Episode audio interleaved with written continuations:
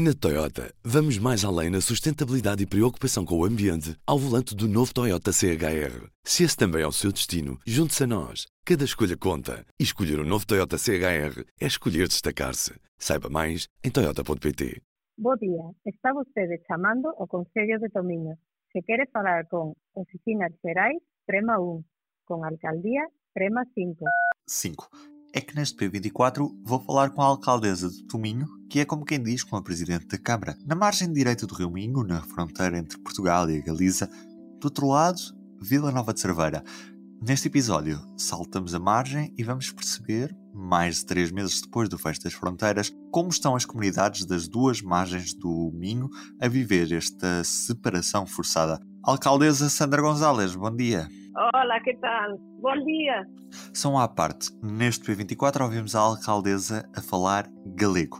Devido à proximidade linguística que nos une, decidi não dobrar a entrevista. Sobre a relação do galego com a lusofonia, recomendo a audição do P24 de 18 de maio deste ano com o presidente da Associação Galega da Língua, Eduardo Maragoto. Continuamos. Bueno, os prejuicios para nós son grandes porque realmente nós somos unha eurocidade, Cerveira Tomiño, polo tanto, é como se no medio dunha cidade do Porto levantaras un muro, non é? Eh, o prexuizo é que nós tiñamos mobilidade, non só mobilidade libre, senón tamén moita, moita intercambio de servicios. Aquí hai xente que va a piscina a Portugal, eh, os restaurantes de, de Tomiño son eh, basicamente moito usados por eh, a xente de Cerveira de Portugal, a miúdos galegos que van á escola a Portugal, tamén temos eh, É un concello que se dedica basicamente á agricultura, planta ornamental, flor cortada, somos un dos principales exportadores de planta da, da o principal, non? para Europa eh, e un dos nosos eh, compradores e tamén proveedores é eh, Portugal, non? Entón, ao estar a fronteira fechada, pois eh, os perxuizos foron moitos, hai moita mobilidade de traballadores, miles de traballadores cruzan todos os días a raya, ven para traballar nos nosos viveiros, ven para ir ás empresas de Cerveira e todo iso veu perxudicar a súa economía porque non é solo é o tempo de ter que ir por Tui, mas tamén é, é o tempo, o tempo de ali pasar, mas é tamén un perjuízo económico de que había xente que en 10 kilómetros cruzaba e despois tinha que facer 50, non? Por tanto, bueno, muito prejuízo. A alcaldesa acha que os governos de Lisboa e Madrid não percebem as especificidades da relação entre a Galiza e o Minho? Efectivamente, eu acho que Lisboa a Madrid fica moito longe e, polo tanto, eles pensan que nós vivimos como se fóramos dois, dois países, non é? Nós vivimos como un só povo, prácticamente. Entón, o que acontece é que para eles é realmente incomprensible que, que haxa tanta mobilidade e que sexa unha fronteira tan dinámica esta, e despois tamén, eu creo que un bocado influenciados polos medios de comunicación tamén, non? Non medida que cando se fala da situación sanitaria de España se pensa que é asimilado a Madrid e nós temos que decir que a Galiza tiña prácticamente a mesma situación epidémica que o norte de Portugal. Entón, unha vez máis, éramos un territorio común tamén no sanitario, pero nos trataron como como se fóramos diferentes, non? Só um pequeno contexto antes de voltar a questionar a alcaldesa. Na zona de fronteira mais dinâmica da União Europeia, como apelidam os autarcas da região, só foi permitida a passagem na ponte Valença-Tui. Só há poucos dias, neste mês de junho, se abriu a ponte da amizade que liga a Eurocidade de Cerveira-Tominho. Sandra, eu queria perguntar-lhe que soluções é que defende para que haja uma recuperação mais rápida da economia destes conselhos na zona da Raia? A ver, eu creo que é a primeira vez en 25 anos que se fechan as fronteiras, non? De forma tan prolongada, sí, exactamente.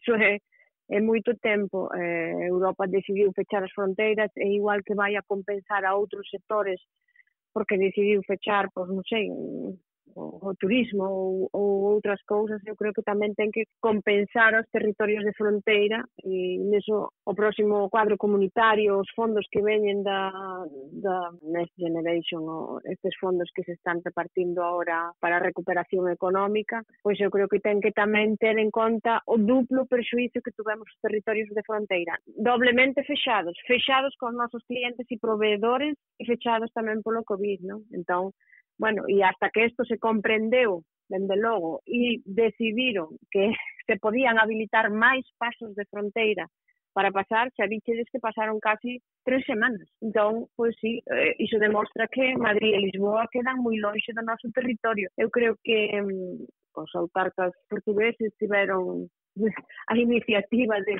de convidar ao goberno a vir pasar algúns días de ferias na, na raya galego-portuguesa para eles ver a realidade, non? Eu entendo que para alguén que vive, pois, non, non é nada malo, non? Para alguén que vive lonxe, é difícil comprender esta realidade porque nos pasa tamén cando veñen a visitarnos amigos ou veciños que ven que, bueno, pois nos cruzamos de un lado ao outro sin darlle maior importancia porque para nós realmente é prácticamente o mismo. Nos movemos con total igualdade e verdade nos dous lados. Non? Entón, bueno, é, é comprensible que eles non entendan, pero creo que teñen que escoitar as persoas do territorio cando, eh, cando en unha situación extrema, pois, fomos todos os presidentes de Cámara, alcaldes e alcaldesas, de todas as cores políticas, sin excepción ninguna, as que alzamos a voz para decir este territorio ten esta peculiaridade e non nos podedes seguir afogando aos traballadores transfronteirizos que só é cuestión de por unha patrulla, unha patrulla a controlar.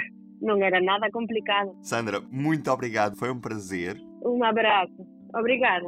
E agora passamos a ponte da amizade, vamos para Cerveira. É lá que está a provedora da cidadania transfronteiriça da cidade, com o que falamos, mas na realidade há duas. A de Tominho chama-se Zara Pausa, mas falei com a de Vila Nova de Cerveira, Maria de Lourdes Cunha. Olá. Sim. Ruben Martins, do Jornal Público deste lado. Então, Maria de Lourdes, comece mesmo por aqui. O, o que é que faz uma provedora da cidadania transfronteiriça? O objetivo principal é tentar eh, perceber através eh, da, da população em geral, aqui do nosso Conselho e do Conselho do outro lado, situações que possam ocorrer em que haja dificuldades ou de aceder a algum tipo de serviço, seja do lado de cada fronteira ou do lado de lá, que as pessoas tenham tratamentos diferenciados conforme a sua nacionalidade. Portanto, se isso acontecer, eh, nós ouvimos as pessoas, não é? Ou, ou vêm ter diretamente connosco, ou nós também temos, temos tido uma atitude proativa, não é? De ir encontrar as pessoas e, e procurar saber a impressão delas. E como é que tem sido esta, esta relação com o outro lado do rio, que sempre foi muito próximo, não é? Tominho sempre foi muito próximo a Cerveira, mas há três meses que estão separadas porque há uma ponte que está fechada. Como é que tudo isso tem sido recebido em Cerveira e também em Tominho? Isto está a ser mesmo muito difícil para nós, porque nós temos uns laços que eh, nós eh, quase não distinguimos quando estamos em Portugal ou quando estamos na Galiza. Não, é, é, é mesmo uma eurocidade e há imensos serviços que são uh, fornecidos para nós aqui para os galegos e vice-versa. Portanto, nós passamos aquela fronteira como se fosse uma avenida normal, não é?